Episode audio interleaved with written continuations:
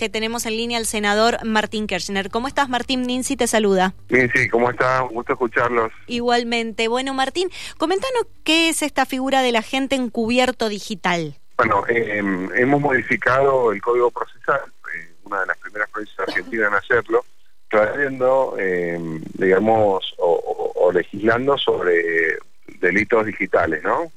y figuras del delito digital.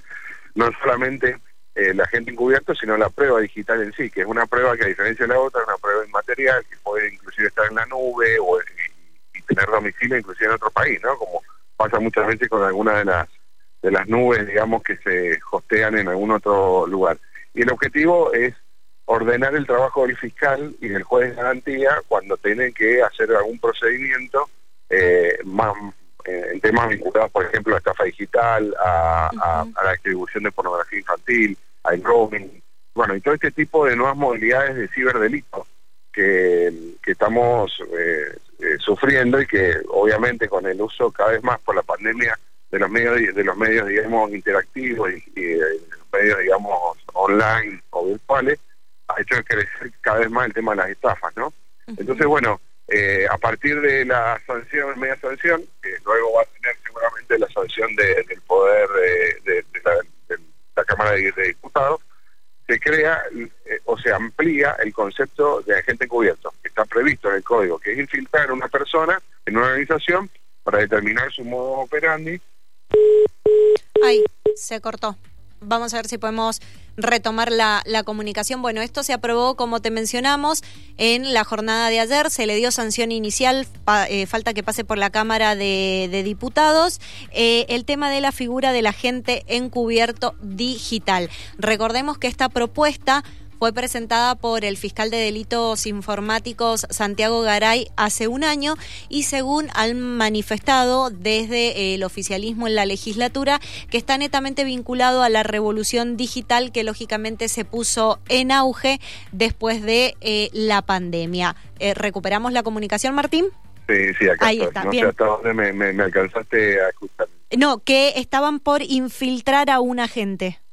Claro, eso está previsto en el Código Procesal, que es un eh, tiene que ser un agente de, del sistema de seguridad, digamos del cuerpo de fiscales o del, Ministerio Público Fiscal o de la policía, que se usa para lo que se hace determinar cómo se acciona dentro de una organización o de un grupo que está cometiendo delitos. Y de esa manera obtener pruebas, preservarlas de la manera correcta, lo que se llama cadena de pruebas, para que puedan... Martín debe estar sin... No, está sin señal. Bueno, intentamos la, la última vez para ver si le podemos hacer alguna pregunta. Si no, bueno, dejamos la, la comunicación para para más adelante. No sé si estamos nosotros con algún problema en la comunicación o ellos, pero bueno, básicamente es esto. Es una figura del agente encubierto digital.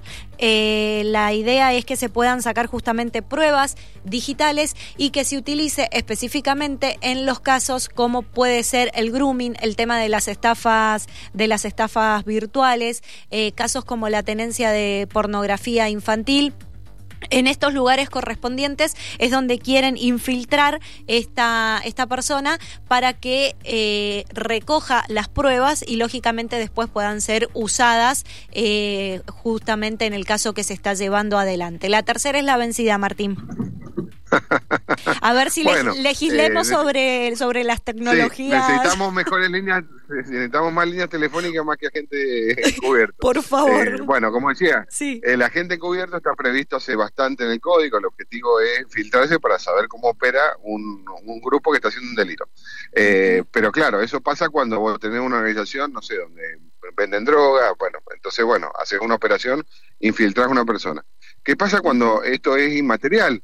Por ejemplo, eh, un grupo que está distribuyendo material de pornografía infantil o eh, antes llamado pedofilia, ahora se llama material infantil, digo, de pornografía infantil. Bueno, eh, eh lo, vos necesitas alguien que se introduzca con un perfil que un perfil determinado, que diga determinadas cosas, se haga parte de ese grupo y obtenga las pruebas y, y sepa quiénes son los, eh, los distribuidores, quiénes son los productores del material, quiénes son los consumidores em, eh, que están cometiendo un delito, etcétera, para todas esas pruebas que se va haciendo a través de un protocolo, que se filma, etcétera, sirva luego para cuando se los, se los detiene y se los impone ante un, ante un juez y comienza el proceso judicial, esa prueba sirva como elemento para obtener una, una sentencia, ¿no? Un ejemplo, ¿no? Entonces, bueno, eso no estaba legislado, eh, le hemos dado eh, un formato. Este, recuerden que este proyecto no, no fue un proyecto presentado por los eh, legisladores, sino fue un proyecto presentado por un fiscal que, se, que es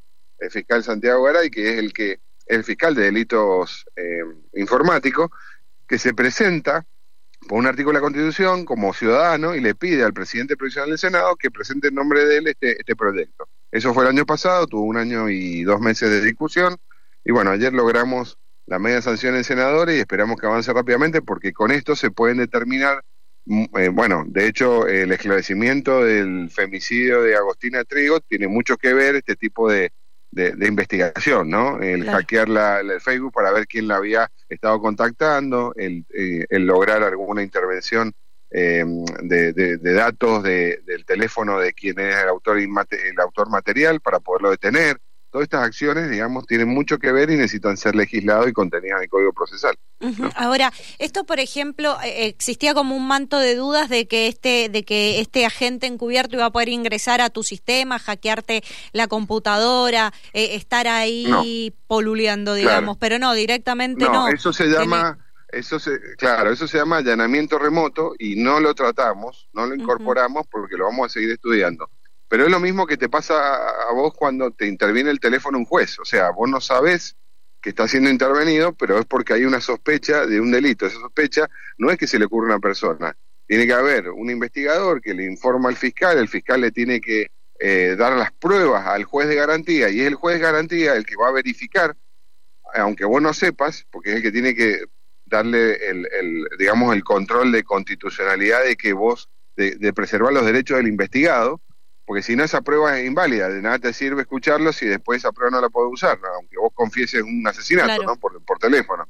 Entonces necesitas sí o sí todo un procedimiento que se va llenando, se va, eh, se va fundando, y eso es lo, por eso es que logramos el, acompañamiento prácticamente de todos los legisladores eh, en, en, la sesión de ayer, que esto es un buen, un buen mensaje, es decir, estamos trabajando para dar herramientas a los fiscales para combatir delitos que terminan siendo muy muy graves y cada día son más importantes en la sociedad en la que vivimos. Para para hacer una una una una comparación es lo típico que vemos en las series o en las películas de Estados Unidos donde llegan a una casa un allanamiento que hay por ejemplo pornografía infantil se llevan la computadora se llevan todo van a poder y esas pruebas también se van a poder eh, utilizar digo porque antes entonces acá eso no estaba previsto de esa forma. Eso es lo que es el conocido allanamiento físico, que vos llegás eh, con una orden de un juez, revisás la computadora y después esa computadora se abre adelante del fiscal y de, y de en caso de, de, la persona y, del defensor, si, si está imputado, y se verifica lo que tiene la computadora adentro. Esto es para cuando existen cosas donde, por ejemplo, estás en una red social donde no hay computadora, hay una nube. ¿Sí? Bien. Entonces vos autorizás a un agente a tener un determinado nombre, a presentarse en la red social, porque en esa red social o en la dark web, que se llama, que la, la, internet oscura, Eh, donde se trafica, eh, por ejemplo, el caso más, más, más digamos, eh, fácil de entender, eh, material eh, de pornografía infantil. Entonces vos en ese proceso de, eh, eh, tenés una persona infiltrada durante un tiempo que va viendo quiénes son las personas que proveen, cómo monetizan, cómo, cómo distribuyen, eh, trata de identificar los usuarios con, con personas físicas y, y, luego es una parte de la investigación que después se combina con los allanamientos reales cuando se llega al lugar y se encuentra el material, cuando se detiene a la persona, cuando se encuentran elementos probatorios físicos. Bueno, el ejemplo de, Agostina Trigo, es decir, se, eh, a través de la investigación que se hizo de redes sociales y de acceso a teléfonos, etcétera, se determinó que era muy probable que, el autor material estuviera fuera tal y estuviera en tal lugar. Eh, eh, se le pide al juez, luego se lo detiene y ahí se hace la prueba de ADN y ya no hay duda.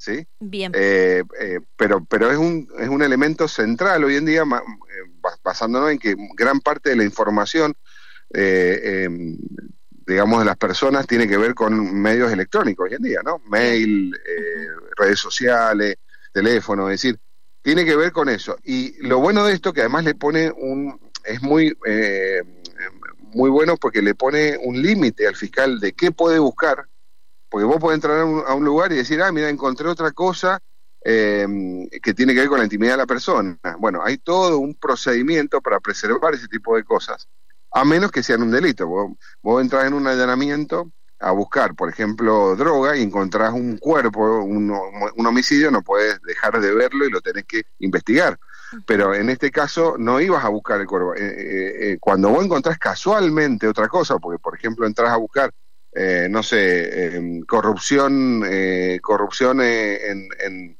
en, la obra pública, decir un ejemplo, ¿no? Entras, entras y decís, estoy buscando elementos que tengan que ver con coimas en la obra pública, por ejemplo, y te encontrás con una foto de una nena en, en una situación, digamos, de abuso, bueno, ahí sí haces una compulsa para que otro fiscal investigue ese delito, pero no, pero vas puntualmente, tenés que de avisarle al juez qué estás buscando y no puedes ir a buscar cualquier cosa.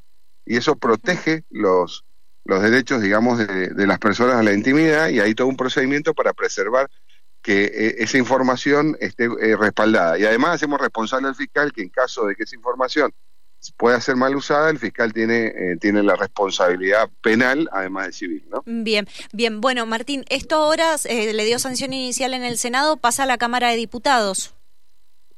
Pasa a la Cámara de Diputados para su estudio y bueno, esperemos que los diputados, con, el acuerdo que ha habido en, la Cámara de Senadores, lo analicen pronto, porque ya llevamos un año con el análisis y realmente los fiscales lo están pidiendo como herramienta para trabajar más, más seguros también ellos, en eh, tener un marco en el cual poder moverse, pero con seguridad, ¿no?